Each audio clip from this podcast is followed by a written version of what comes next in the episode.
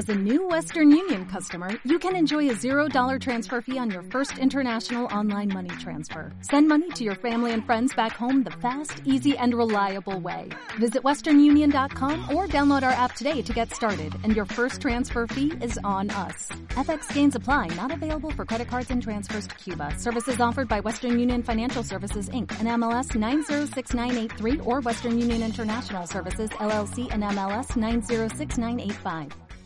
A grabar. No, no, me da miedo, me da miedo. Vale. Ahora saldría la musiquita. Hola, hola. Me he pasado. Hostia, Manolo, Lama, ¿sabes? Bienvenidos a Carrusel de No, el, el, el, el larguero. Ha sido un poco el larguero. ¿Cómo ha sido eso?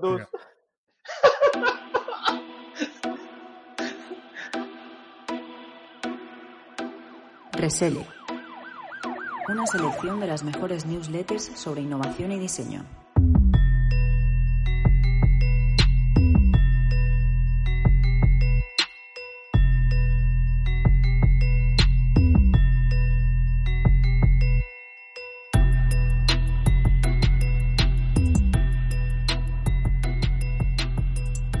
Hola, hola. Bienvenidos al último programa de la primera temporada de Reselect.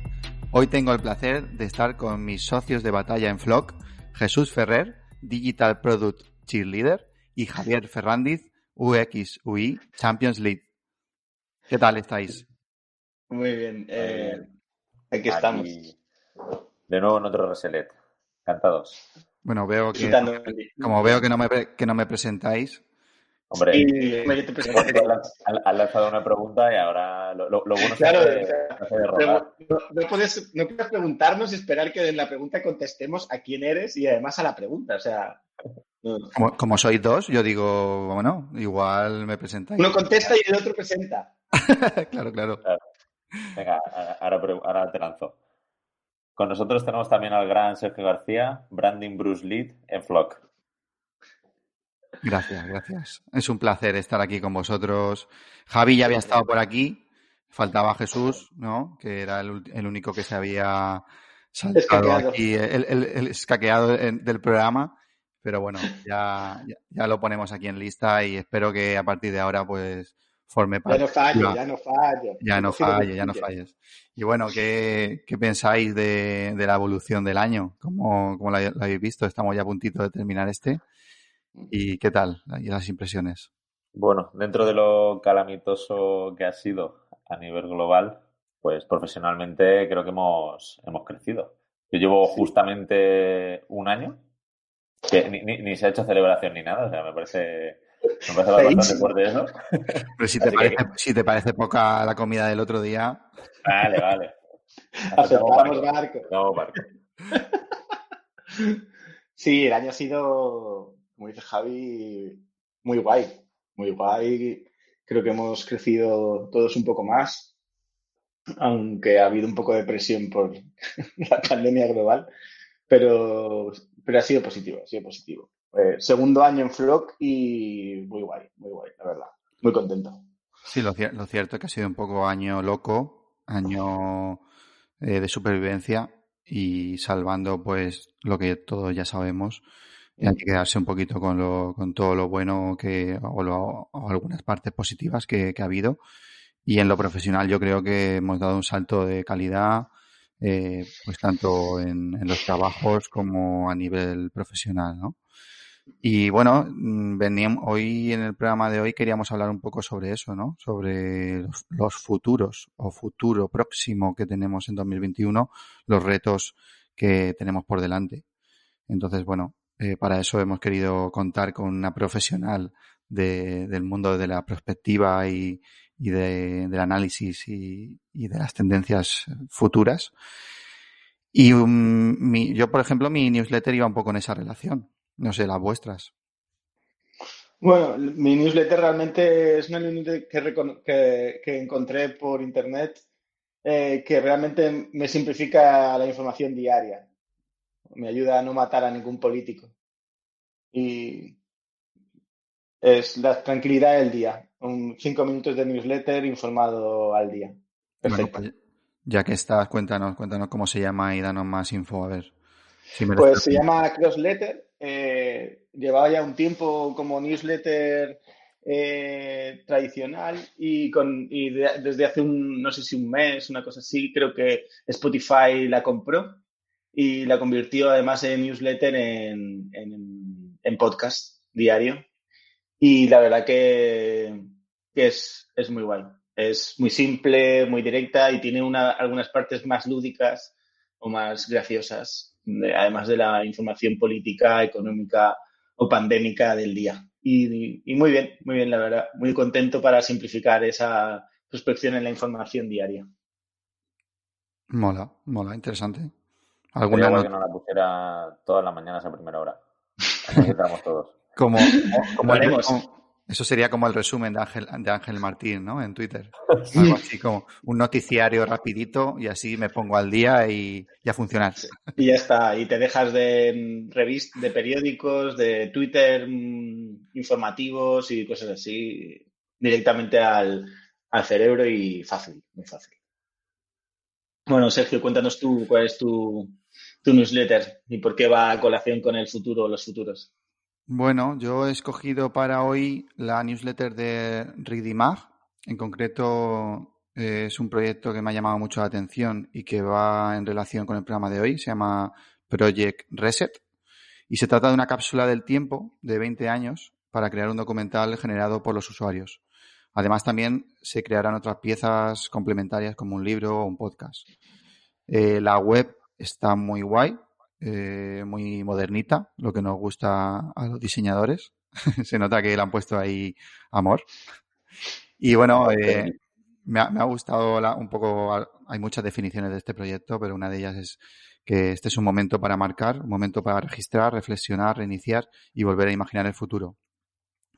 Para participar es bastante sencillo. Se trata de enviar una carta, entiendo que será un email, con el asunto estimado 2021, donde puedes mostrar tus impresiones sobre 2020. Y luego mandar otra carta con el asunto estimado 2041, con tu proyección sobre lo que ocurrirá en 2041. Eh, ¿Qué os parece? Mm, ¿Creéis que a este ritmo llegamos a 2041 o, o no? Ya llegaremos. ¿Cómo? Es lo que no sabemos. Sí, bueno, es, es, es interesante hacer un poco de prospección futura hacia el 2021, pero joder, con la pandemia en medio y perdón por la repetición, pero creo que al final esto es lo que nos va a guiar otra vez este año, por positivo o por negativo, quiero decir, al final si conseguimos que la vacuna funcione, pero dar prospecciones ahora mismo, pues que a 20, años, además.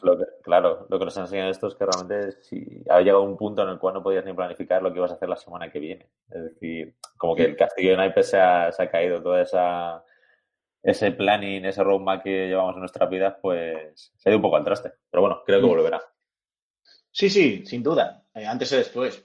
Pero ahora mismo predecir un, un 20 años a futuros se me hace difícil. Como dice Javi, hasta mañana no sé lo que haré. no tengo claro si saldré de casa o si me quedaré trabajando allí. Bueno, lo, interesante al final es un ejercicio que, que, al final será el reflejo de muchas personas, muchos pensamientos, ideas y a ver, a ver qué sale de ahí. A ver si es un, un zapping, un zapping loco o igual es un documental de la hostia y nos quedamos todos eh, con ganas de, de, volver a repetir dentro de 20 años el ejercicio, ¿no? Un invento loco. a ver qué tal. Bueno, y, a ver, Javi, ¿qué, ¿qué, nos trae? Vale, yo no he ido tanto a, futuro, más a, presente. Y bueno, en esta diógenes digital que, que, voy acumulando, he rescatado la newsletter de, de Yago Berro es mucho más generalista, pero bueno, con un título muy irónico llamado Loren Loren Ipsum Ipsum. Ya el mundo diseñil nos hemos encontrado con, ese relleno de texto que ya ya no hay que utilizar, ¿eh? No hagáis eso en casa, niños. Y bueno, es una, una news cargada de diseño, de cultura, del mundo del internet y bueno, te van lanzando también muchas píldoras con, con enlaces de, de, interés. Así que nada, cada viernes Lorem en, tu bandeja, es un imprescindible, creo. Qué bueno, qué bueno. Yo sé que tú no eres de Loren Ipsum porque te gusta mucho el chiquito Ipsum. El chiquito Ipsum, claro, claro. Así, con esos chascarrillos, pues mira, si, si no mola el diseño, por lo menos el cliente se ríe un poco. Así lo entretienes y, y no sabe ni dónde mirar. Exacto. Y no se entretiene a los demás. Bueno, pues yo creo que tenemos buena selección ¿eh? para hoy. Y si os parece, vamos ahora a la entrevista a ver qué, qué nos cuentan y qué aprendemos, ¿no? Vamos a por ese futuro. Dale, futurible. Venga, a viajar. Vámonos.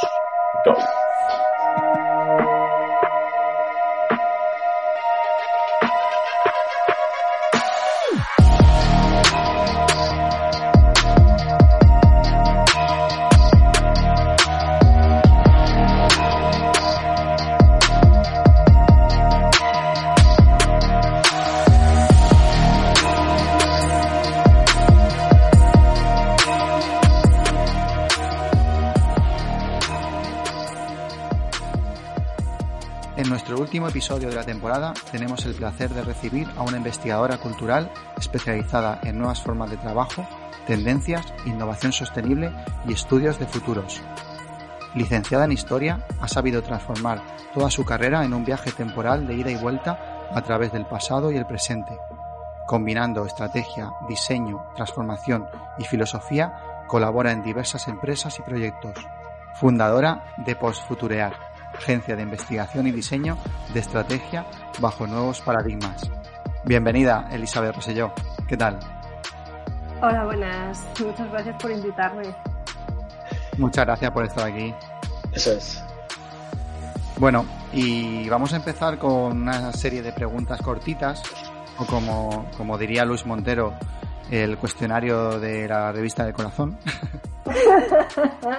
Hemos puesto ese nombre porque, bueno, fue el anterior invitado y, y dio, dio, bastante juego aquí, no nos pasó muchas referencias, pero bueno, al final son una serie de, de respuestas cortitas, queremos hacerlo breve para luego pues ir entrando más en profundidad y conocerte mucho mejor tanto el pasado, futuro, eh, todo lo que estás ahora mismo trabajando y, y viendo. Entonces, bueno, eh, en Reselect comenzamos eh, con la idea de hacer un podcast sobre newsletters, una newsletter sobre podcast, un poco un mix, y queríamos saber qué opinas de la newsletter y cuál es tu favorita y por qué. Honestamente, eh, leo últimamente muy pocas newsletters. No, es que, es que voy de culo y, apenas me las leo. Antes me gustaba mucho la newsletter de Quartz, que es un medio, Quart, como de cuarto, un Q, y una Z al final. Pero bueno, hace un, un, año o dos años, Aprox, pues se volvieron un medio de pago y las newsletters pues tenían menos contenido porque yo no era usuaria de pago. Y, y nada, pues estaba muy bien ese, estaba muy bien ese medio. Eh, luego, bueno, sigo newsletters eh, de gente con la que colaboro, pero son típicas newsletters que más bien te dicen, ahora hemos sacado un nuevo curso. Entonces, a nivel de contenido, más allá de decirme, vale, me están haciendo esto. Pero así a priori solo me viene a la mente eh, la newsletter ocasional que a veces hace los colegas de Changes, eh, como de Change, de cambio, eh, uh -huh. que es un pequeño estudio también de, de, de estudios de futuros eh, con sede entre Reino Unido, sobre todo ahora en, Países Bajos. Y son tan puntuales que cuando los hacen son un regalo porque además hay reflexiones muy interesantes. La newsletter de Near Future Lab, que es también un poco del plan que las hacen muy de tanto en cuando y cuando las hacen son chulas. Y mm, de una persona, bueno, una mujer, una especialista en mediación, facilitación eventos, muy guay, muy mágica, que se llama Priya Parker. También es muy de tanto en cuando aparecen sus newsletters. Y bueno, pero ya digo, no estoy últimamente muy en el tema de las newsletters. Muy bien. Eh, en cuanto a los podcasts, como Sergio ha dicho, nosotros pensábamos en hacer una newsletter sobre podcast o un podcast sobre newsletter, no hemos llegado a tenerlo claro, al final lo hemos hecho todo. Eh, ¿Tienes algún podcast que sea de cabecera? ¿Algo que con el que te guste o despertarte o acostarte? ¿Qué va? Eh, me va? Me vuelve a pasar lo mismo con las newsletters. No, tenía algunos eh, y este año eh, hubieron dos podcasts, pero fueron podcasts como pasa con algunas series que solo hay como una temporada. Eh, uno fue el podcast que hizo, tiene como seis, cinco o seis capítulos de Timothy Morton, que es un eh, filósofo vanguardista conocido, que pensaba sobre esto que llamamos fin del mundo, pero en un sentido más en clave de de cambio climático y de cómo nos relacionamos incluso a nivel emocional y está, tenía reflexiones muy bonitas. Y de nuevo otro podcast muy parecido en sentido de que duraba seis capítulos de Priya Parker que se llama Together Apart que lo produjo con New York Times y hacía pues, reflexiones sobre qué significa hacer eh, encuentros con significado con otras personas, desde un cumpleaños hasta un congreso pero como ella lo, que promueve son eventos físicos, lo que ella se preguntaba era qué pasa con la COVID, ¿no? Y es muy bonito el podcast, aparte está muy bien producido y, y tiene reflexiones muy guays, lo que está en inglés y entonces, no sé, sí, todo el mundo le, le va el rollo, pero bueno, a mí me parecieron súper bonitos esos podcasts. Y puntualmente voy escuchando alguno, eh, por ejemplo, me, me, me, chupé entero el vuestro de, Luis Montero porque, bueno, soy muy fan de Luis. y, somos fans, somos fans, somos fans. sí. Pero, no, no sé, ahora estoy, estoy haciendo mal el tema de podcastear. Empecé yo uno a principios de este año. Uh. y solo hay un capítulo. Habrá que retomarlo entonces. y eh, en cuanto a libros, Eres de leer uno, de tener varios abiertos. Yo soy, vamos, de los que tienen un montón en la mesilla y luego no, no sé por qué no los acabo. a mí me pasaba eso y entonces lo que hice fue decir compromiso a tope o lo acabo de leer o si no lo puedo seguir leyendo es que no me está gustando por algún motivo y entonces lo dejo. Ahora estoy, siempre tengo dos, pero porque me gusta tener uno de ficción eh, rollo para más para la noche o cuando tengo mucha presión de, estar trabajando y uno más para formarme, aunque me, sean de temas que me gusten. El de ficción, aunque últimamente voy tan estresada que llego a la cama y digo, dormir. es el de Ciudad Reventa Cráneos, eh, de Orcini Press. Eh, es un género muy extraño que está entrando en España poco a poco, que se llama Bizarro justamente Orcini Press es la editorial independiente que está tirando adelante este género aquí y es muy guay, es como, es más revolucionario que la ciencia ficción, a mí me flipa. Y luego de no ficción estoy leyendo Donut Economic, la economía del donut está en español, pero me flipé y lo pillé en inglés, de Kate Raworth, que es una economista de Oxford. La portada es fea de, de Nasus, eh, de narices, parece que sea algo cutre lo que hay dentro, pero es una pasada. Ella reflexionó sobre nuevos modelos económicos que tengan en cuenta los límites del entorno a nivel planetario y local, también humanos, emocional, de la vida digna. Y bueno, es todo el viaje reflexivo, pero con, muy fundamentado y muy riguroso eh, sobre un modelo que además ahora se está poniendo a prueba, por ejemplo, en Ámsterdam, entre o en Nueva Zelanda en algunos sitios y, bueno, es muy guay, en serio. Es, va a ser muy revolucionario este libro, de hecho, pero bueno, estoy ahí. Muy interesante. Bueno, has dicho que llegas a la cama y acabas roque. No sé si tienes alguna serie que te quita el sueño o algo, alguna serie que realmente te apetezca ver antes de acostarte. Sí, de hecho, es casi como un ritual. Estamos, además, mirado con mi pareja, ¿no? Un momentito. Estamos mirando, ojo, cuidado, eh, Supernatural. que además este año eh, acaba la, última temporada, 15 temporadas llevan. Yo no, nunca lo había seguido, es decir, nunca me había llamado la atención y la verdad es que me está flipando, pero bueno, es que a mí todo lo que sea género fantástico, aparte, me gusta mucho personal. Y aparte estoy mirando, así como el ratito es cuando estoy trabajando sola y tal, ¿cómo se llama? Followers. Es una serie que está en Netflix japonesa, pero no es de anime. Es que me gusta mucho el anime y a, veces digo, pues voy a ver algo que no sea anime y tiene una cuestión de género porque, bueno, en Japón son muy machistas y están en un proceso muy interesante de transformación social y te da un ángulo distinto. Bueno, me está gustando mucho la, la serie, Followers, pero bueno, estoy ahí.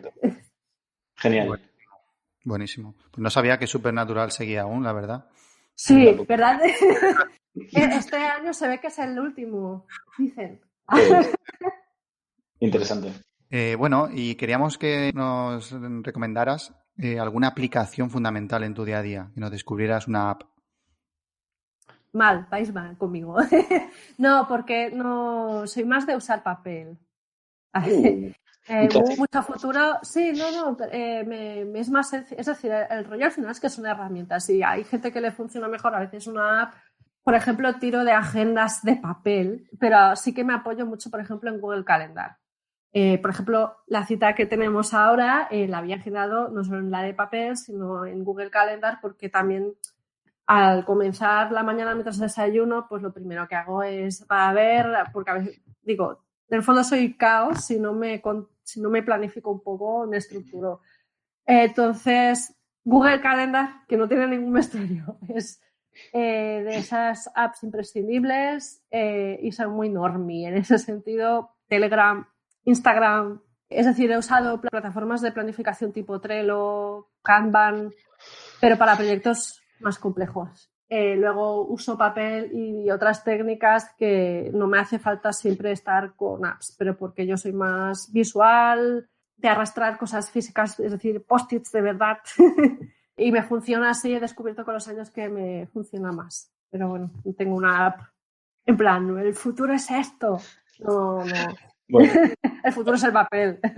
entendemos app como papel y lápiz. Nos parece bien. Muy bien. Eh, ahora vamos con algo más lúdico. ¿Alguna música que te mueva? Esa música que, o esa canción que digas, con esto me animo el día o activo la mañana. Bueno, tengo una playlist en Spotify que he decidido ir haciendo como playlist un poco con esta idea, ¿no? De animarme a trabajar. Eh, a veces necesito silencio y no me pongo nada, pero a veces sí. Y es modo otoño o algo así le he llamado. Está en mi, mi cuenta de Spotify. Y una canción en concreto últimamente que me esté dando así en modo bailoteo es la de Say So de Doja Cat. Pero luego escucho en el fondo más metal, darks. no, música en plan dark wave, eh. This Mortal Coil, de Death Can Dance, o sea que ya veis que no, es muy... Tu estilo, sí, es conocerte en profundidad. musicalmente. Genial. pues. Y vamos a nivel gastronómico. ¿Qué lugar o restaurante te hace estar como en casa?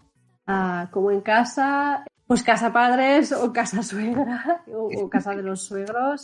Cocinan muy bien y es como si ha de haber una comida de sentirme en casa, la hacen ellos, eh, tal.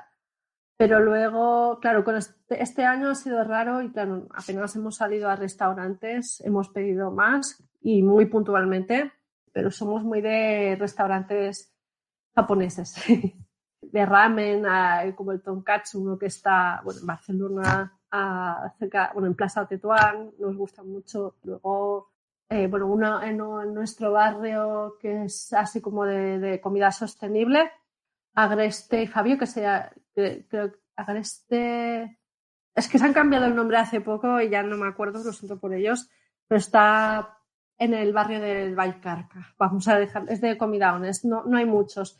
Y el restaurante Leca. Leca, soy súper mega fan. Eh, ¿También, de, también de Barcelona?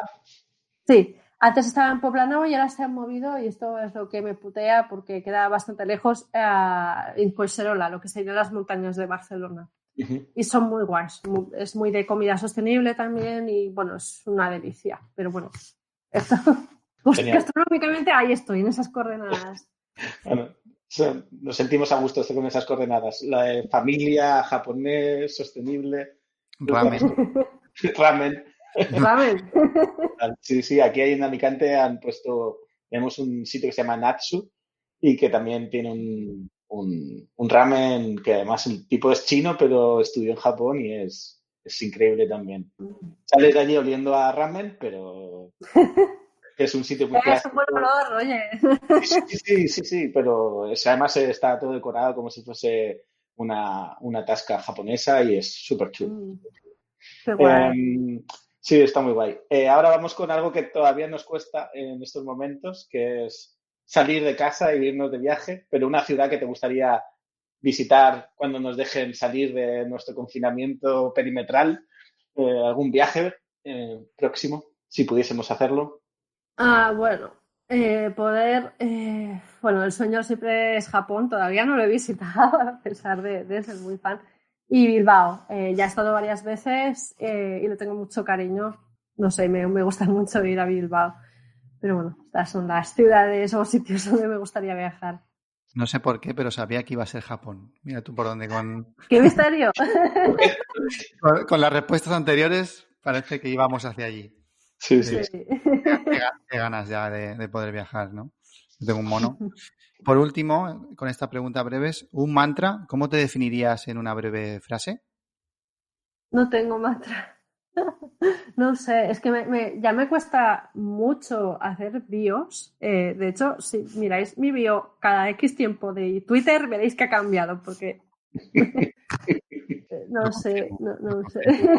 Yo creo que la miré ayer y hoy he vuelto a verla y, y ha cambiado. Y he dicho, algo ha pasado aquí.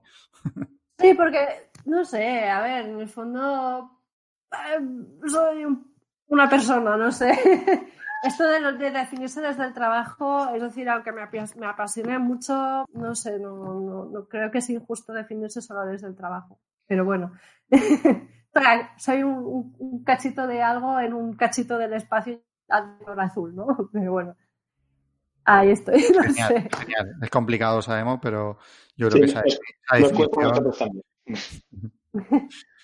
Bueno, eh, ya hemos llegado al final de esta parte, tampoco ha sido tan, tan dura, ¿no? Y vamos ahora un poquito más en profundidad a conocerte mejor y a charlar. Al final estamos aquí para conversar, para conocerte pues mm, muy bien y que nos cuentes pues al final tanto lo que, lo que te ha hecho llegar hasta, hasta aquí y hacia dónde se estás mirando. Entonces, bueno, Jesús te va a hacer ahora unas preguntitas sobre el pasado, a ver Sí. qué tal eh, comenzamos. Pues in- es, es interesante porque tú has estudiado historia eh, y ahora estudias el futuro, por decirlo de alguna forma, y simplificando un poco tu trabajo. Eh, ¿Está bien el concepto de futuro o sería más correcto hablar de futuros? Plural, siempre.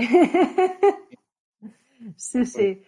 Eh, bueno, el, el tema es que es muy largo, en el fondo, explicarlo. A ver, no sé si, que, si da tiempo o... Habla, no hay ningún problema. Vale, eh, ¿por qué futuros en plural? A ver, eh, la cuestión es la siguiente. Culturalmente, eh, gran parte de nuestra sociedad, cuando pensamos en futuro, ¿no? Eh, en cierto modo está enraizado, bueno, el tema de la cultura a veces solamente lo asociamos o a arte o a tradiciones en plan folclóricas, danzas, ¿no? Pero la cultura también son el, el conjunto de símbolos eh, y de significados, el idioma, son muchísimas más cosas, ¿no? Los rituales que compartimos eh, como sociedad y que en el fondo también dan carácter a cómo es esa sociedad en sí. Entonces, eh, venimos de una tradición judeocristiana que ya de por sí, ¿no? Eh, el futuro eh, está concebido como que el destino final era el apocalipsis, ¿no? En algún momento, pues eh, el mundo acaba y lo de las trompetas, los sellos y no sé qué.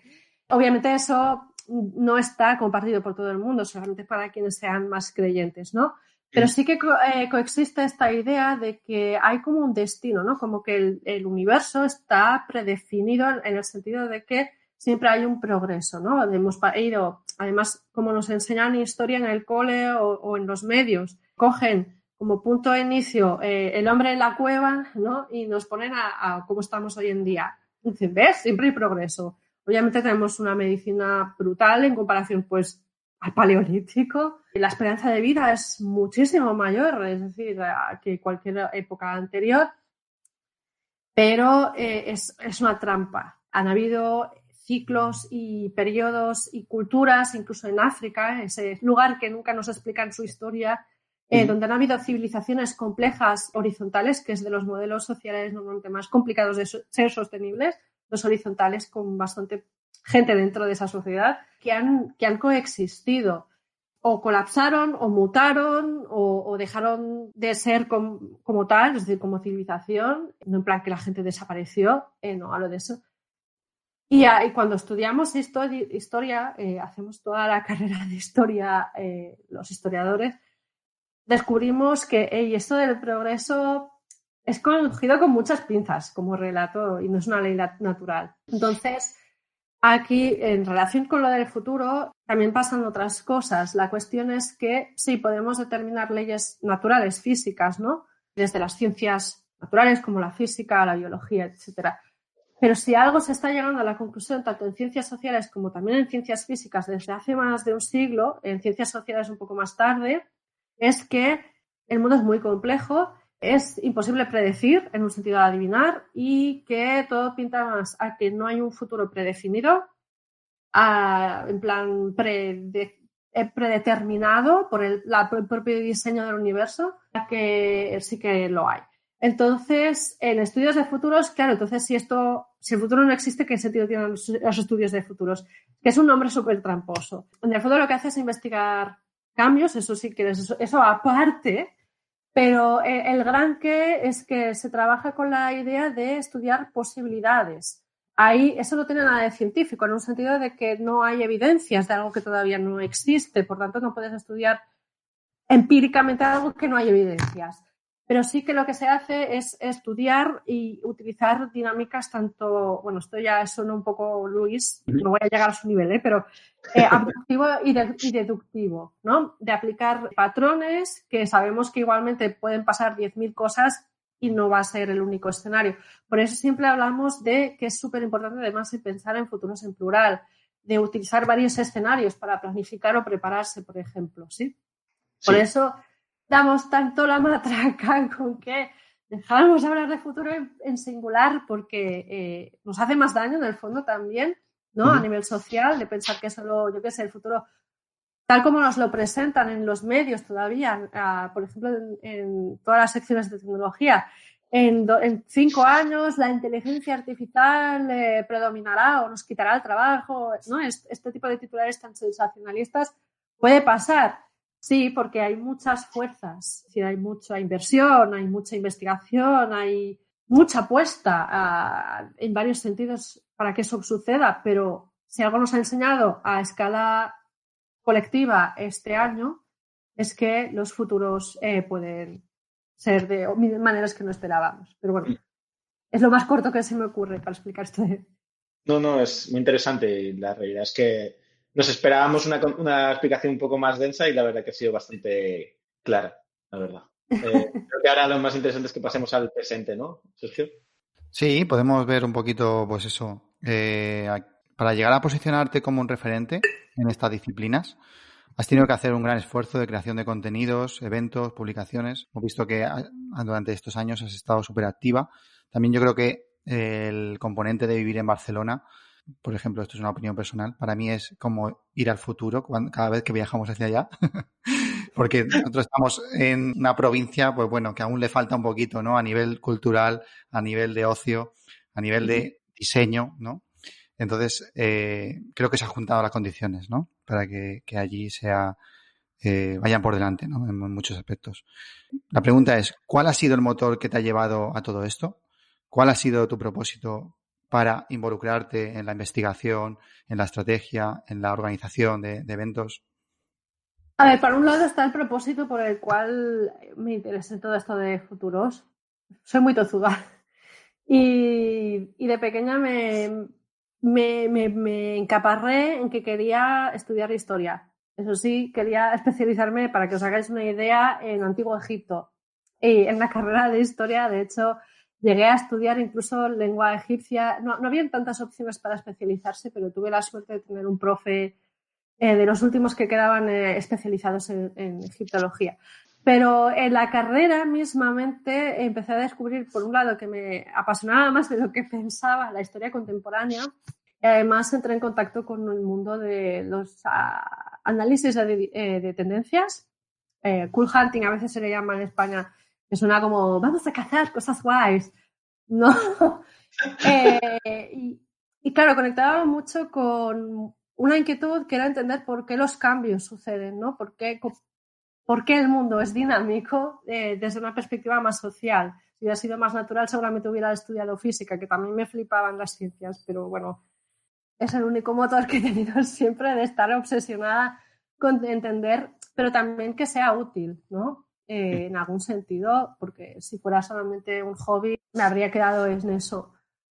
Y claro, en catalán tenemos una expresión que es cul inquiet, eh, culo inquieto sería la traducción literal, ¿no? De que no puedo parar y entonces, pues, por ejemplo, comencé postfuturear precisamente eh, como medio porque apenas hay información de estudios de futuros en español. La gente se ha, se ha quedado pues en la onda de predicciones en plan forecasting, en plan análisis de datos, de conjuntos y series, de tendencias de mercado y proyectas a saco, o en Alvin Toffler y luego en clichés tipo transhumanistas, tipo, eh, ¿cómo se llama este tipo? El Ray Kurzweil y, y, de nuevo el futuro singular, el destino, el progreso, las máquinas.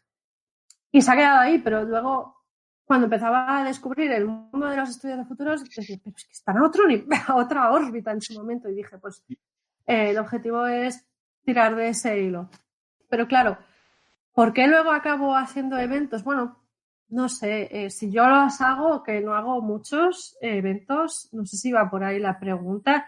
Para mí son formatos, no sé, no, no, no tiene más mis formatos para, pues a veces, o hacer divulgación, o a veces eh, pues eh, generar espacios de transformación, no sé, de reflexión, por ejemplo, planificación, que es algo que estamos preparando ahora, pero no sé, no, no esa expectativa de ser un referente no, no la he tenido, no sé. Lo, que no paro es soy una petarda, lo sé, pero ya digo, soy una sosa en el fondo desde pequeña con esa obsesión y, y ya, pero bueno. Nosotros como diseñadores y creativos, creo que no sé si te para pasar también, eh, tenemos siempre algún un problema de explicarle a la gente qué es lo, a lo que nos dedicamos, qué es lo que hacemos habitualmente, ¿no? Sergio decía que a él le costaba mucho explicarle a sus padres qué hace, que no hace dibujitos o que no hace, ¿no? Intenta ayudarle a las empresas y explicar ese tipo de cosas siempre ha sido muy complicado. A mí también, cuando hago, intento explicar que hago, no hago webs y hago otras cosas, también nos cuesta explicarlo, ¿no? Hacemos producto digital y cuando dices eso dice, ¿qué haces? Cajas de, cablecitos y cosas así. Entonces, explicarlo siempre ha sido un problema. ¿Cómo ha sido explicarle a tu entorno a lo que te dedicas? Un poco de lo mismo. sí, es difícil porque a a ver, a estudios de futuros eh, le tiene una doble problemática, pero bueno, por un lado es muy desconocido, como decía, aquí en España, es decir, tampoco es que sea una disciplina, yo que sé, como ser abogado, es decir, todo el mundo sabe más o menos, se hace una idea que es un abogado, ser físico, es decir, física es hipercompleja, pero es un, la gente más o menos hace una idea de qué puede ser esto de físico, ¿no? Claro, son disciplinas más nuevas es decir, lleva un poco, no, llega al siglo de, existencia el estudios de futuros en el caso. Y claro, aquí eh, en España ha costado entrar, lleva, por ejemplo, tengo un, amigo, Jordi Serra del Pino, eh, que lleva treinta y pico o más años dedicándose a esto y también me ha explicado, es decir, yo soy muy joven en comparación, él lleva un recorrido del copón y ha costado mucho eh, que entre porque es muy, aquí somos muy, esto seguramente vosotros también lo sufrís, ¿no? De corto plazo, de lo quiero ya todo. Total. Y, y claro, justamente eh, estudios de futuros no va de adivinar el futuro, sino de, generar reflexiones y tomar decisiones también con mirada a, medio y largo plazo y a consecuencias de tomar una decisión a corto, ¿no? Esto, en eso nos tenemos puntos de vinculación con el diseño, sobre todo más estratégico. Y ya cuesta explicar eso. Entonces, por otro lado, hay un término que, se utilizó al principio, cuando empezó a, entrar eh, la disciplina en España, que era la futurología. ¿no? En inglés se utilizó durante un tiempo futurology, pero claro, aquí dices en España futurólogo y a la gente lo primero que le viene es Rapel o Aramis Fuster. O, Sandro Rey, ¿no? ¿Eh? Sandro, Rey, y la, y la sí. Eh, no pongo velas negras, no, tiramos las cartas de tarot, eh, ni miramos bolas de cristal. no tenemos ni idea de cómo va a ser el futuro porque, como decía, no existe y no hay evidencias. O sea, saber, en un sentido profundo de saber, no tenemos ni puñetera idea. Eh, solo podemos tener idea de lo que está pasando ahora o en un pasado más, más reciente. Y, claro, eh, explica todo lo que os acabo de explicar del inicio, del futuro no existe, que va en contra de creencias profundas en el fondo. Eh, luego, el sentido que tiene de aplicarlo, por ejemplo, en gobiernos, pues es una movida. Y si dices futurólogo, que dices, bueno, pues como abogado, pues los abogados tienen una palabra o los doctores tienen una palabra, futurólogo suena fatal. Encontramos la palabra a veces que es prospectiva. Suena más serio, pero eh, siga sonando eh, desconocido. De hecho, esta semana tuve movida, ayer me presentaban como, sí, ella teoriza sobre futuros. A ver, me, flipa la teoría, algunos ya la sabéis. No, no vivo de teorizar. Eh, eso solo se lo pueden hacer las personas que viven de, la universidad. Y aquí en España no hay grupos de investigación. Los hay en Estados Unidos, los hay, creo que algunos en Francia, hay en Finlandia, en la Universidad de Turku, eh, pero aquí en España no y, no da dinero. Es decir, le encuentro importante la, parte de teórica para luego reflexionar sobre la práctica, sobre qué sentido tiene usar unas metodologías y no otras en un mundo tan what the fuck como el actual, pero no me da de comer eso. y, no sé, a mí también me cuesta. Ah, entonces digo consultoría estratégica. Y de momento, o análisis de tendencias, que hago eso, pero hago después más cosas, ¿no? Ya. futuros, no. Eh, ya, si queréis os explico los problemas que me da, pero no. Sí, a nosotros nos pasa algo, cosas parecidas, sí. Hay que ir un poco modulando, ¿no? dependiendo el, interlocutor, pues mm, dices que haces una cosa o se lo dejas un poco más evidente o ya vas un poco con la coletilla de esto es como tal o yo hago esto para esto, ¿no? Bueno. Total. Adaptación al medio. Queríamos saber en qué fase de tu carrera profesional te encuentras y en qué proyecto eh, estás inmersa ahora mismo. Pues no tengo ni idea en qué fase eh, de mi carrera. No sé. A ver, solo sé que estoy, es decir, eh, sigo estudiando, e investigando para entender mejor esto de futuros y a nivel más específico, no, no, profesional yo, sino de proyecto de postfuturear, hicimos el cambio a agencia, es decir, dijimos vamos a darle una evolución más el año pasado a mediados de, de 2019. O sea que está como en una fase embrionaria. Muy, muy incipiente. Además, no hay mercado. Es decir, e, es la cosa más arriesgada y antiestratégica que es cuando apenas hay mercado. Sí, ha habido mucho ruido y esto lo sabéis vosotros muy bien, ¿no? Disney futuros, pero no, no hay tanto. Y, y, está ahí poquito a poco, pues va enrutando. O sea que yo ahora el foco lo tengo pues en, ir haciendo crecer y aunque incluso no funcionara como agencia, ya, ya bueno, soy un culo inquieto, como decía, y me apasiona tanto estos temas que si no es por una vía es por otra y, y el espíritu de postfuturear es profundo en un sentido para mí y eh, seguirá vivo de una manera u otra, aunque cambie incluso el nombre, pero está ahí. Pero no sé, no, no, no, no es como está definido una línea de la vida. Ahí juego también con la incertidumbre, es que a saber qué puede pasar, ¿no? No en plan malo, sino. sí, de, incertidumbre, básicamente, sí. Llegamos a una parte que te podía interesar más a priori, por aquí hablamos del futuro de, tu empresa y de ti como, como profesional, pero yo creo que nos has contestado en alguna de ellas como ¿qué te gustaría ser de mayor? Es una pregunta que nos hace mucha gracia. Eh, a una edad de, no sé, a mí a los 42 años que me pregunten qué voy a ser de mayor, pues eh, seguir estando aquí, que ya es bastante, pero bueno, la pregunta la hacemos a ti y no, si nos contestas a ella. Más o menos como tú, ¿eh? eh seguir estando, encontrar más sostenibilidad económica. es que a saber también, Claro, yo cuando salí de la carrera algo había descubierto de estos estudios de futuros, pero tampoco aspiraba a ser un alguien, es decir, siempre, yo qué sé, tanteé, por ejemplo, con la gestión cultural, uh hice comisariados, tanteé también en campo más de investigación social, hasta conseguí, tuve la suerte de, acabar en la universidad investigando, pero no sé, también descubrí, por ejemplo, que la universidad me gustaba y tiene cosas muy guays, pero otras pues que no, no acababan de hacer un match con, con lo mío y que, y que, bueno, esto de no tener eh, másters en la universidad de hoy en día es muy difícil encontrar trabajo, es muy titulitis la, la universidad también.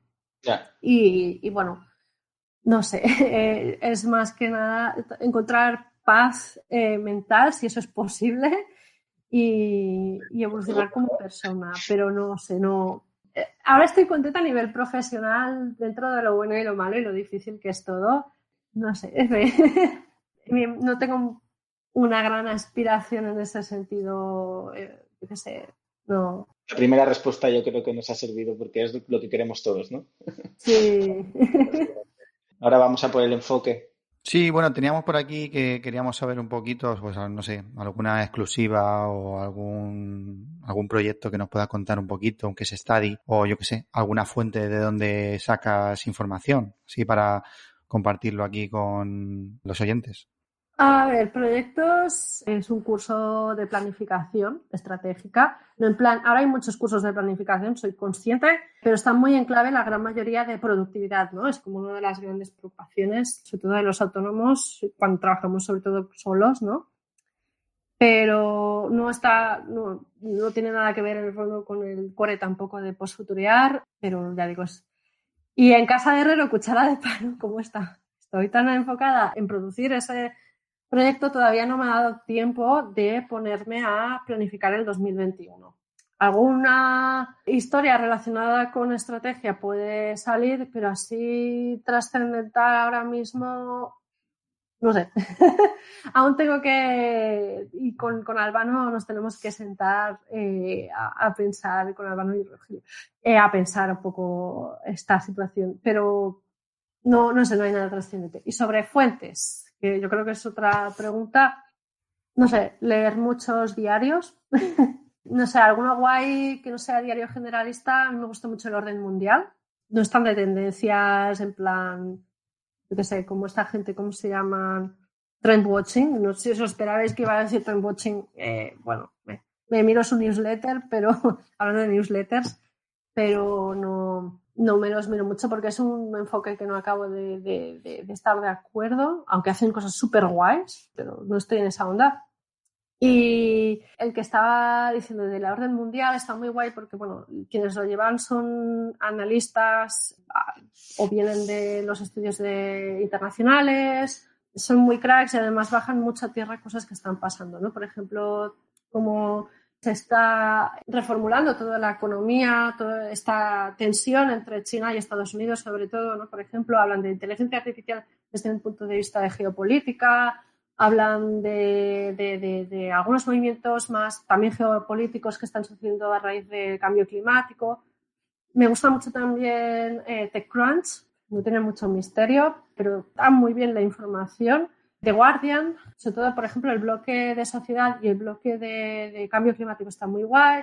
Y bueno, luego yo hago deberes. Eh, a veces no cada día ni cada semana, depende de, de, del flujo de trabajo, pero la, los análisis los tengo que procesar yo también para, no, no, voy a decir la tendencia del año que viene es something whatever. Eh, tengo que entender qué estoy explicando y de dónde saco las conclusiones. Eh, no, hay gente, no sé si lo hacen otros, pero lo de copiar y pegar eh, yo que sé, trend watching y luego digo, lo hago pasar como que es mío, no. Es decir, intento entender por qué considero que algo es una tendencia o una transformación en proceso. Así que es un poco más laborioso, pero es que forma parte de, de la profesión, que es investigar tendencias y entender hacia dónde van para luego pues, visualizar posibles escenarios, ya sean los probables, también pensar posibilidades que sean what the fuck. Eh, por ejemplo, eh, la situación actual eh, estaba, por ejemplo, en los informes de riesgos anuales que ponía la World Economic Forum, incluyendo en enero de 2020, estaba puesto no como riesgo más probable, pero sí como riesgo algo probable, vamos a dejarlo ahí, pero que si pasaba era un, un, riesgo muy heavy. Y obviamente ya lo hemos visto que ha pasado, pero igualmente, aunque incluso en la World Economic Forum, que es como eh, la meca de, ciertas personas, de, como una referencia, no se le había hecho caso. Y aparte de esos escenarios estaban, pues eh, la Cruz Roja lo sabía, pero no estaba el mundo preparado. porque está fuera de ese patrón de el futuro tiene que ser así o así, ¿no? Eh, y no tenía nada que ver con tecnología, no tenía nada que ver con eh, la idea de economía siempre en progreso, aunque con sus crisis. Y claro, se ha sacudido a saco eh, lo, que teníamos entendido que funcionaba el mundo a pesar de las crisis, ¿no?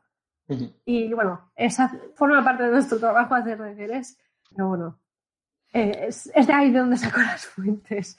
O investigación si hay un proyecto, ¿eh? De acuerdo, importante, por ejemplo, para, perdona, ¿eh? por el, énfasis, es para que entendáis, por si alguien lo quiere saber, cuando hay un proyecto en cargo serio, pues también se hace investigación, quizá también muy parecido como hacéis en, diseño, ¿no? De, entrevistas también hacemos, procesos también de ciencias sociales. Depende. Pero bueno, esto para que veáis un poco de dónde sale toda la info. Genial, muchas gracias. Muy interesante, la verdad. Yo tengo que reconocer que soy bastante asiduo a, a los informes ¿no? de, tendencias. Los sigo de vez en cuando y, sí que es cierto ¿no? que al final nos presenta como unos futuribles muy positivos o como que la tecnología nos va a llevar a nuestro paraíso de ilusión y felicidad. Y creo que nos hemos llevado una buena hostia con la situación de este año. Y justamente estamos en una época que va, que va, lo estaba comentando con Jesús, que comienzan esos tops, ¿no? El top 10 de los diseños, colores o tendencias en UX, UI que veremos en 2021, el color Pantone 2021, eh, ¿por qué la inteligencia artificial va a ser lo mejor que nos pase en 2021? La tendencia de la tendencia de 2021. Es, un ritual. Yo tengo la teoría desde hace años que es un ritual, no llega al final de año, las listas, las listas de tendencias si no hay listas de tendencias, no hay final de año. y, no, y no hay 2021, cuidado, no hay fin de año y tampoco hay 2021. 2021 no existe. Lo cierto es que eh, la pandemia nos ha llevado muchos cambios. Eh, ¿Tú crees que todas estas transformaciones eh, ha sido un espejismo o han llegado para quedarse? Me refiero, pues, bueno, trabajo remoto, digitalización a una velocidad bastante fuerte. No sé, ¿cuál es tu opinión? Uf, eh, futuros, en plural. a ver, lo has visto. No, a ver, si algo, si algo ha provocado que sí que sea factible, a ver, hay que tener en cuenta una cosa. Una cosa son las tecnologías que sí que a nivel estimulado desde la economía, es decir, si pones mucha pasta y mucha inversión, ya no solo en desarrollarlo, que también, sino darle promoción, etcétera, pues claro que hay disrupciones importa mucho ¿eh? cómo está diseñada la tecnología, no lo quiero menospreciar, pero que no van acompañados, no son procesos mágicos que aparecen las disrupciones por ahí. Es decir, no, no son cambios todo acelerados. Hemos estado durante años escuchando todo es exponencial y luego cuando haces investigación bien cuidada ves que no todo es exponencial. Los procesos de transformación cultural en un sentido de rituales, incluyendo también cultura de trabajo, ¿no? De los procesos, cómo estamos acostumbradas a entenderlos y a hacerlos, suelen ser lentos. Incluso aunque estés delante de una organización donde todo el mundo sea súper pro y muy abierto de mente, no, no solo depende de, una cuestión psicológica, que también, y aquí está uno de los retos, ¿no? Y esto también a hacer consultoría, eh, los diseñadores, tengo entendido que también os lo encontráis mogollonazo. El tema es, en muy poco tiempo, porque esto ha sido menos de un año, ahora va a hacer nueve meses aprox, ¿no? Aquí en España, Ahora empieza, empezamos a pasar un umbral de, vale, esto ha sido algo muy puntual a esto empieza a ser algo que no es puntual. Y si algo sí que hay evidencias, que es lo que intentaba decir antes, es que a veces en algunos contextos concretos el trabajo, el teletrabajo y o el trabajo en remoto, que son cosas bastante distintas, ¿no? Son plausibles, son realistas en algunos tipos de trabajos, ¿no? Sobre todo los de oficina, trabajos en algunos casos creativos, que sí que se puede trabajar en remoto y hay plataformas online pues que pueden facilitar cosas que a veces solo había la excusa de vamos a encontrarnos, pero en otros casos no. En esos mismos tipos de trabajo, pues el encuentro físico presencial sigue teniendo un efecto muy especial psicológico, ¿no? Y lo encontramos, echamos a faltar, pero en otros casos no se puede sustituir. Eh, yo qué sé, en, el campo ha habido un problema importante de falta de mano de obra. Trabajos presenciales ¿no? Ahora salía eh, la historia este año de Walmart, ¿no? Que es esta cadena que es como el Carrefour, pero de Estados Unidos muy grande. Habían empezado a automatizar más procesos pues con robots, inteligencia artificial, que hicieran un trabajo pues de reponedores o de las cajeras y decidieron que estaban viendo los números y les salía más caro todo eso que tener a personas con sueldos bajos. Claro. Y ese es otro temazo que puede ser interesante explorar, pero ya nos vamos poco quizá del tema, ¿no? Se ha generado un debate, se ha demostrado que cosas que se llevaban diciendo años de no todo, es decir, por ejemplo, se reclamaba el teletrabajo para el tema de la conciliación familiar, ¿no? Este año ha sido a trompicones y en vez de ser algo beneficioso para la conciliación familiar, ha sido porque como ha entrado a saco y no se han impuesto los límites de dónde empieza el trabajo y dónde acaba, aunque estés en casa, las mamás, sobre todo las madres, ¿no? Y los padres han visto donde los problemas de tener que convivir, tener que hacer de padres y trabajar a la vez en el mismo momento, los famosos vídeos de niños entrando en las Referencias, sí. que no ha visto uno, pero de verdad en directo. Este año nos lo hemos chupado todos, ¿no? Y yo creo que más bien este año solamente se ha generado más visibilidad, se ha generado más reflexión y debate y puede ser que más adelante, incluso ahora se está viendo pues que ya empiezan a haber vacunas, que van a haber el problema de cómo se va a escalar esas vacunas, cómo se va a distribuir, a quién va a llegar, porque de momento se sabe pues que no hay vacunas de momento para todos. Por lo tanto, vamos a tener un, un largo periodo todavía si todo ya ha pasado, pongamos dentro de tres años, pongo un límite, seguramente se va a quedar más prácticas de trabajo en remoto porque habrá demostrado pues, que se puede elaborar una nueva cultura de trabajo en bastantes tipos de profesiones. Pero en otras van a haber otro tipo de debates. Entonces, no sé, esto es un poco, haciendo un poco de análisis, ¿no? Hacia dónde puede ir la cosa.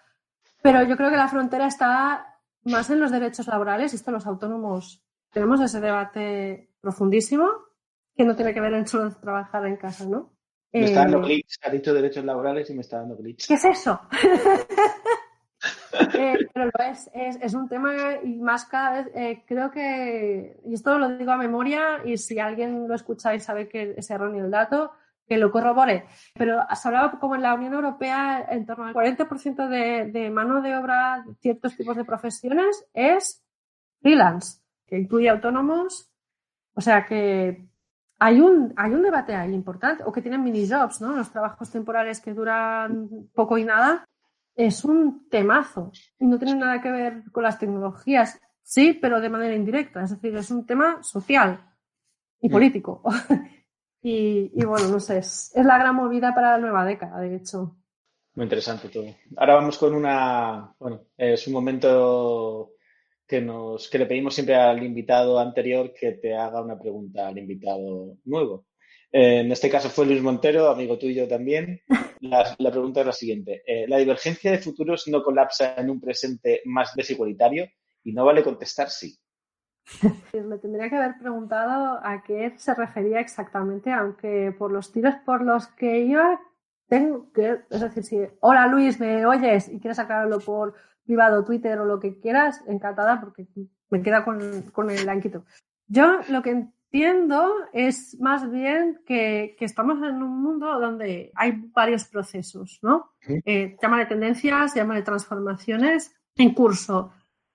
Y, y nuestro, nuestra sociedad está bastante fragmentada. Esto es un tema que ha ido saliendo, por ejemplo, en política, a más con las elecciones o, o, por ejemplo, con la mirada ahora en Estados Unidos este año con las elecciones.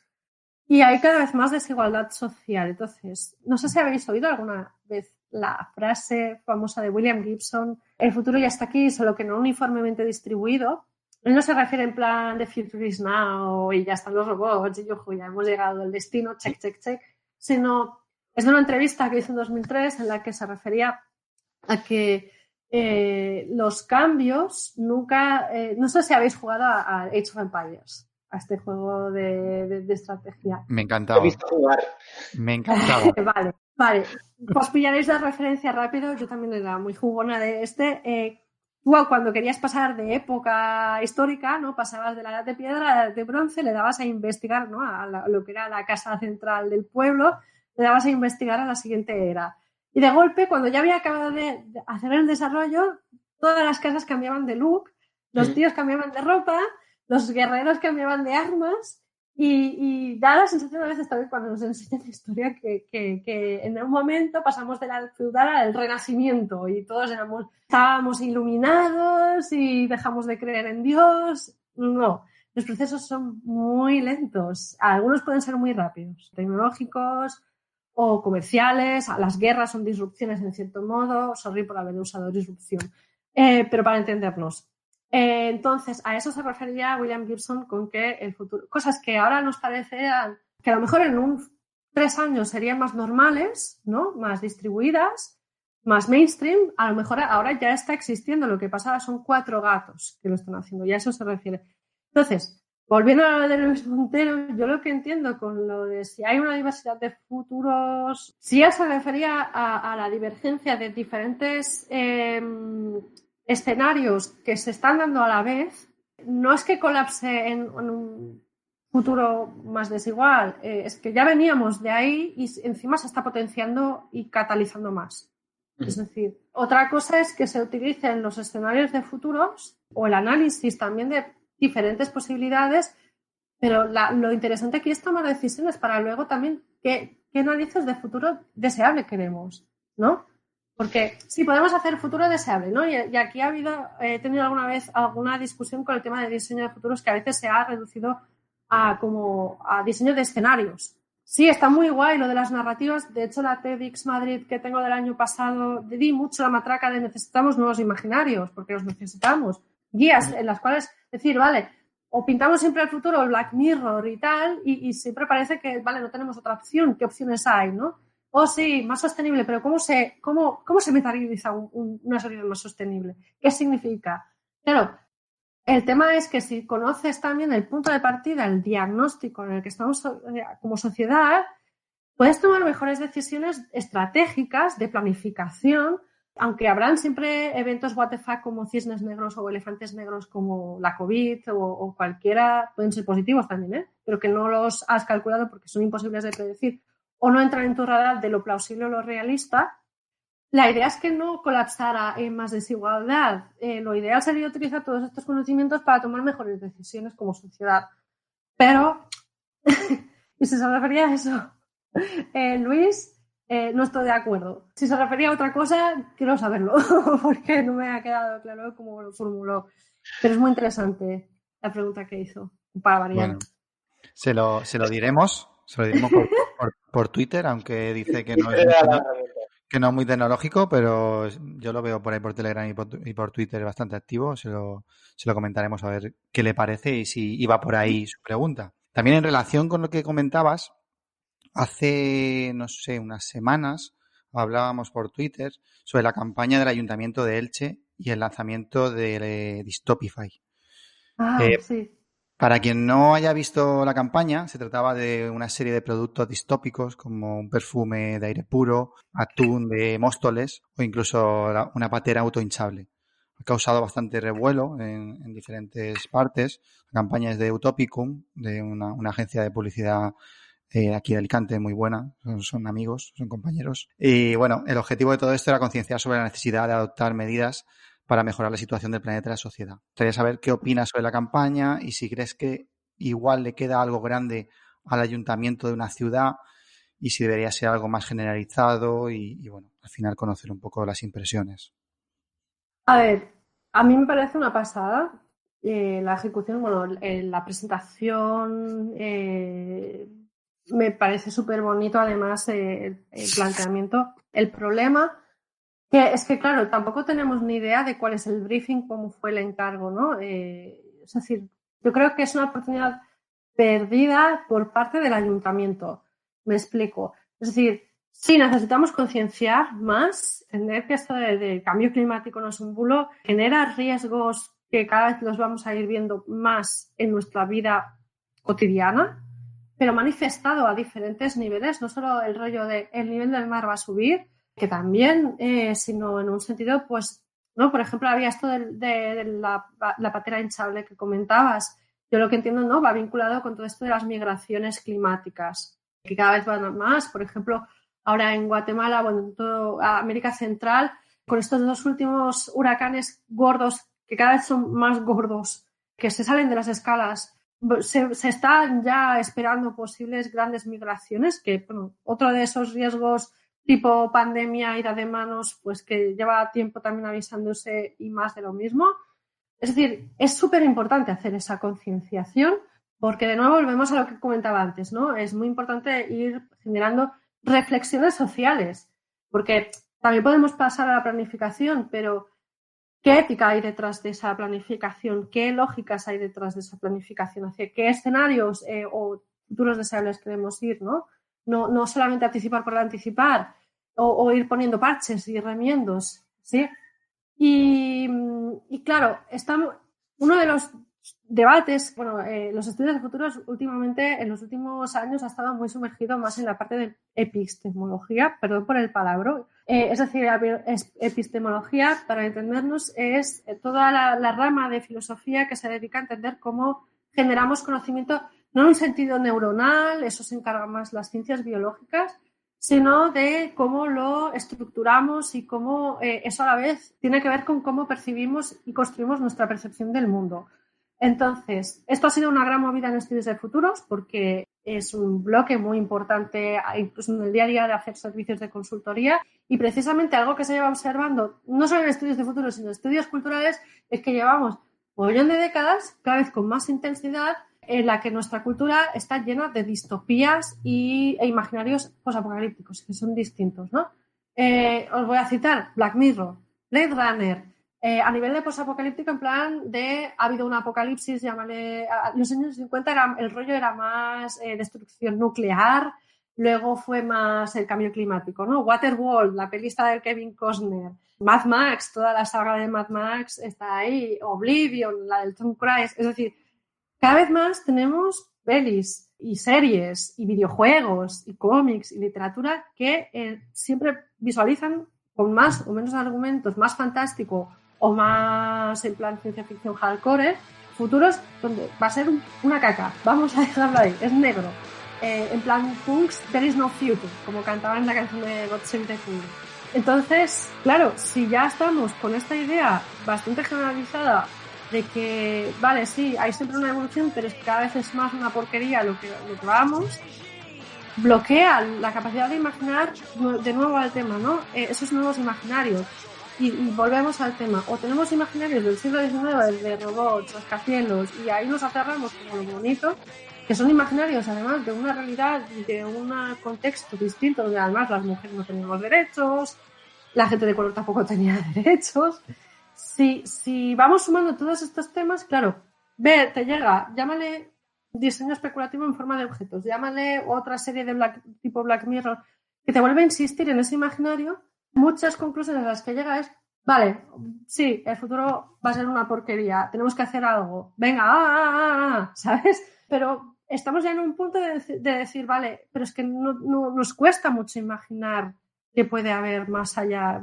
de nuevo, vuelvo a la idea, tenemos que imaginar futuros más positivos que estimulen o generen una reflexión, porque los imaginarios distópicos ya no están generando tanta reflexión. Sí, Black Mirror, oh, la tecnología, pero Black Mirror pone el acento en la tecnología, no en cómo quienes diseñaban y bajo qué eh, preceptos esas tecnologías, ¿no? Es decir, no, aparecen espontáneamente los robots mal, malvados. Hay un sistema complejo social y político detrás, ¿no? Claro, no hay esas reflexiones y, todo es, vale, oh sí, oh, y mira, oh Dios mío, mea culpa, yo estoy enganchado a Facebook y estoy enganchado a consumir y ahora, claro, es que mira que rebajas en Black Friday, pero qué, desazón. Ahí es, es, como que el marco de, de, de, de, el enmarcamiento del problema se está haciendo mal, tanto en la ciencia ficción como en, en el, imagino que es el briefing de, de Elche, ¿no? Vamos, porque entiendo que había todo el tema de los objetivos de desarrollo sostenible, ¿no? De vamos a concienciar de por qué son importantes los objetivos de desarrollo. Y eh, en relación a la pregunta, es decir, no creo que sea un, ya digo, yo lo vi y la capeta es preciosa. Ojalá hayan más y que ojalá Utopicum, Utopicum ¿no? Hagan más, porque es que se han hecho esto se necesita más eh, volumen, pero el problema para mí es el enmarcamiento y, los objetivos que se espera que haya, ¿no? Que si la gente se quiere que se haga conciencia de por qué son importantes los objetivos de desarrollo sostenible, explica cómo va a ser este escenario donde los objetivos ya están bajados, por ejemplo. Por, lo que el reto aquí, una cosa que podría hacer el, Ayuntamiento de Elche precisamente sería hacer una segunda campaña donde esto se solucione, un proceso participativo donde se examine las, el impacto que ha generado esta primera campaña. Que hay, hay muchas posibilidades para seguir dando y, y darle la vuelta. Entonces, ¿que le va grande a un ayuntamiento? Nada. Yo creo que le va perfecto a un ayuntamiento. Es decir, además ahora se habla mucho también de la importancia del contexto local. Es decir, no es lo mismo Elche, como decías tú también, ¿no? Que Barcelona o que Madrid o que Nueva York. Eh, las soluciones, por ejemplo, que se están implantando en Ámsterdam, que antes mencionaba muy por encima, pueden inspirar, hay cosas que se pueden copiar y pegar con muchas pinzas, pero no pueden aplicarse exactamente igual. Y ese es el problema, por ejemplo, con las smart cities famosas, ¿no? Tiene que estar pensado también desde las necesidades propias, porque además el clima, por ejemplo, de Elche ha cambiado muchísimo, tengo entendido, en los últimos años. Hay un problema de certificación, ¿no? No puede ser igual que el de Barcelona o el de Bilbao, ¿sabes? Entonces, ha de ser desde el ángulo de la ciudad. Pero también puede hacerse desde un gobierno, campañas en este sentido. Ámsterdam llevaba años haciendo cosillas un poco en este sentido, ¿no? Pero bueno, es interesante el debate, no sé. Sí, yo sobre todo, claro, decía que se le quedaba grande quizá ayuntamiento como la ciudad de Elche, pero quizá es lo que hace que una ciudad se convierta en grande, ¿no? Campañas así. Y si saben luego extrapolarlo y llevarlas más contando esa narrativa durante más tiempo, lo saben mantener y hacer algo que sea más activo, Sería genial, sería genial. Que transgreda eh, la agenda de un solo partido. Aquí ya nos Pero esto es política, a ver, estamos hablando de ciudad, ¿no? Que transgreda la propia agenda, que incluso sea si hay un cambio de, de, que eso es una de las grandes movidas, ¿no? En, el, en la innovación administrativa, que están muy, muy cohibidos por el cambio de cada cuatro años. Hmm. Entonces, ha de haber algún, han de haber múltiples herramientas para que esto de los cuatro años, ahora entra un nuevo gobierno y desmonta todo, lo, posible del anterior. Y, así no hay evolución. Pero bueno, esto es... Sí, sí, es una realidad. Que vayan cambiando continuamente de políticas o que se hagan cosas diferentes cada vez que entro porque soy yo y no, y no pensar más en la sociedad. ¿no? Supongo que es uno de los problemas que tenemos como, como políticos en España. Ahora vamos un poco en relación al diseño a nuestra visión del diseño o cómo creemos que, es el diseño. ¿no? Somos apasionados de diseño, tenemos un estudio de diseño, hacemos producto, hacemos marca y muchas disciplinas están englobadas a él y nosotros vemos el diseño en muchas partes. ¿Qué es para ti el diseño? Verdad no lo tengo claro. es decir, y ahí dices, ah, está luego criticando. A ver, yo hace unos años tuve un pelín más claro, pero claro, luego leo o, sigo a Luis y me hace cuestionar cosas. A ver, yo primero de todo no soy diseñadora, es decir, como ya habéis mencionado, estoy formada en historia, pero he tenido muchos tanteos con el diseño, sobre todo estas nuevas corrientes que vienen a partir de Mancini, de Papanek, ¿no? De esta ola más de diseño social, el diseño no solamente eh, diseñar objetos, ¿no? O cosas bonitas o hacer logos, más eh, el, pensar cómo reorganizar recursos ¿no? Eh, en torno a un reto que al principio bueno puedes menos eh, definir y además esto es lo chulo del diseño es muy abductivo que vas descubriendo sobre el camino también y despejando incertidumbres y esto para mí es una de las cosas más fascinantes del método en diseño pero claro como se, se os ha ampliado tanto las definiciones al entrar diseño estratégico ahora el diseño transicional ¿no? Y, lo que decía, seguir a Luis es como, wow, eh, claro, ¿cuál es la frontera, por ejemplo, con la consultoría o cuál es la frontera con, con, las ciencias sociales? Que no creo que sea algo malo, pero sí que luego genera como unos retos de dónde empieza una cosa y otra acaba, no en un sentido de etiquetas, sino de... Esto, esto lo explica súper bien Luis, eh, como de categorial, donde es el dominio de cada uno a, a la hora de reflexionar y generar algún impacto en el mundo. Entonces, por eso llega a un punto que admiro muchas cosas del diseño, pero no sé si soy la más apropiada para definir el diseño. Desde fuera creo que es fascinante y que tenéis un mogollón de retos para definirlo precisamente en el siglo XXI a 2020, porque se, se os ha desmontado en algunas cosas, ¿no? Y tiene nuevos significados con los retos actuales de- del planeta y, y las nuevas prácticas en las empresas, porque de ahí también vienen los dineros, ¿no? No sé cómo definir. Sí, me- a mí me, pa- me pasa igual. Yo creo que lo tenía más claro antes, que mm, hace, hace unas semanas comenzó el, curso de pensar en diseño y se me han caído todos los argumentos. Estamos con la parte de definición de sintética de diseño y esto ya no, ya no, ya no sé qué poner ahí en esa hoja, la verdad. Entonces, por eso os preguntamos también, tanto desde fuera, desde dentro, desde gente que a lo mejor ha empezado en diseño o que quiere empezar, pues saber qué opina, ¿no? Para ver si entre todos al final podemos intentar definir qué es diseño. Y bueno, ya nos queda poquito. Tengo aquí una pregunta que la verdad que me gusta bastante, que es ¿qué le recomendarías a alguien que quiere comenzar a introducirse en el diseño de futuros? Desde tu experiencia, pues Que, bueno, que deje de llamarle diseño de futuros. A ver, por ahí. no sé si. Sé que se nos va el tiempo, pero mu- breve matiz. Diseño de futuros. Vale, le estábamos poniendo el paraguas a, incluso a todos los estudios de futuros como diseño de futuros. Ok, vale. Pero el problema es que eh, fuera del diseño, dejando de lado, hay muy poca gente que sabe todo este giro de la Ezio Mancini, Papani, Buckminster Fuller, incluso ahora que hay la exposición esta tan chula en Madrid, en la Fundación Telefónica. Desde fuera, la gran, gran mayoría de gente, y esto seguramente lo sabéis muchísimo mejor que yo, el diseño es logos, objetos bonitos, controlar los parámetros, ¿no? También como una visión muy de ingeniería. Y cuando dices diseño de futuros, fuera se, genera como una expectativa, lo digo por experiencia, de incluso gente que ha venido a ver si les podemos hacer un proyecto de este tipo, ya veréis. De vamos a diseñar la- una realidad de una organización en unos años. Es como, wow, va en contra de, de todo lo que, lo que estamos enseñando. Es decir, hola, eh, sí, eh, queremos que nos diseñéis cómo va a ser, pues queremos eh, un proceso para pensar cómo llegar a un estado deseable dentro de unos años con, parámetros súper específicos. Pues queremos, esto en el fondo es como muy de empresaria, ¿no? Que ser número uno en referencia. Y claro, es como muy mind blowing, es decir, estamos hab- hablando, dando la matraca todo el rato, y esto también en diseño en el fondo, ¿no? No se puede controlar todo, siempre hay incertidumbres, y claro, se ha generado como una expectativa de vamos a diseñar el futuro. De hecho, el claim diseño del futuro lo llevaban usando desde la década pasada de 2010 es la Singularity University. ¿no? Es esta entidad que se dedica a, a hablar el futuro en singular en clave muy de el progreso acelerado, exponencial, que han tenido muchísima influencia. Y bueno, la pasta viene de Google. Y, y estuvieron hablando de Design Your Future todo el rato. Claro, hay como una serie de conflictos dialécticos. Yo por eso digo, sí, entre diseñadores de coña, porque estamos hablando en el fondo de otra cosa cuando hablamos de diseño de futuro.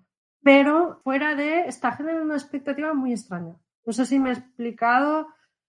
Y entonces, eh, para empezar, que se lean, si, lo hacen desde el ángulo de diseño, es decir, si vienen desde el diseño, recomiendo comenzar por el libro de Dunian Ravi, el de Speculative Everything, que, y, y, por favor, que no lo compren en digital. Yo lo hice digital y fue la peor decisión que lo compren en, físico porque en digital se pierde eh, la maquetación bonita y, por ejemplo, hablan de imágenes y, el texto está maquetado en torno a las imágenes en digital, en ebook, es una porquería, lo digo porque... Y pude hacer la comparación. Luego leería eh, un libro que se da en, en- donde sí hay másteres y carrera de, universitaria de estudios de futuros, eh, como en Turku, allí en, la Universidad de Turku, en Finlandia, que es el libro Why Futures Studies, eh, de Eleonora Massini. Ha envejecido un poco, pero es súper introductorio a que sea estudios de futuros. Es del de, bueno, está publicado en 1991, creo recordar, pero es como más desde la visión de, de- los años 80. Ha- se ha transformado bastante estudios de futuros. No es- está desca- descatalogado, pero lo guay es que eh, el Center for Postnormal Policy and Futures Studies adquirió los derechos y está descargable online, gratis y legal. Solo hay que poner Why Futures Studies y lo explica, no es muy académico. Eso, la pega es que solo está en inglés, no se ha traducido nunca. Y luego hay el libro de Ziauddin Sardar que se llama Future. Es como una flecha verde. El título, creo que tiene un subtítulo rollo que es esto de futuros, pero Future. Y si lo buscan en Amazon o en algún sitio más sostenible que no sea Amazon, eh, lo pueden encontrar. Y así para comenzar, yo empezaría ahí y a seguir a, pues, a personas y referentes como Superflags. Si seguimos en el campo de diseños especulativos. Eh, Superflags, eh, que sería superflujo, ¿no? No, no es super eh, flax, es lino, ahora que se ha puesto de moda comer lino, no es superflax de lino. Near Future Lab, luego em, otros muy guays, Changes, que hacen cosas también de diseño especulativo, pero son más como nosotros, eh, estudios de futuros en un sentido más amplio. Entonces, yo empezaría por ahí, que ya es un montón. Ya, ya, hay, ya hay materia ahí, ¿eh? Para quien quiera comenzar, la verdad que es genial. Sí, lo, los apuntaremos todos y, y pondremos un Sí. link que no sea Amazon. total. Por último, nos gustaría hacer el juego encadenado que te trajo hasta aquí con Luis Montero y queremos que nos recomiendes a alguien para invitar en el próximo capítulo, en el próximo año. Pues bueno, no sé, alguien que, que admires, alguna referencia y qué le preguntarías. Ah, ah, a mi amiga Anea Barrategui, eh, es eh, una de las cofundadoras de Tipi, que además es una cooperativa, ahora todas mujeres, eh, además es muy poderoso, de- es una agencia de, de Bilbao con las que hemos colaborado muy guay. Preguntaría qué es para ella el diseño, así tal cual, porque tiene una, también le ha dado muchas vueltas. Genial, pues la buscaremos y le diremos también que vamos de tu parte. A ver si, si nos contesta y, y de cara al año que viene, pues sería un placer y le haremos esa pregunta. Así que nada, hemos llegado al final. Muchísimas gracias, Elizabeth, por todo lo que nos has contado, toda la información. Eh, Ha sido ha sido, ha sido súper interesante. un placer, ¿no? muy a gusto, qué guay.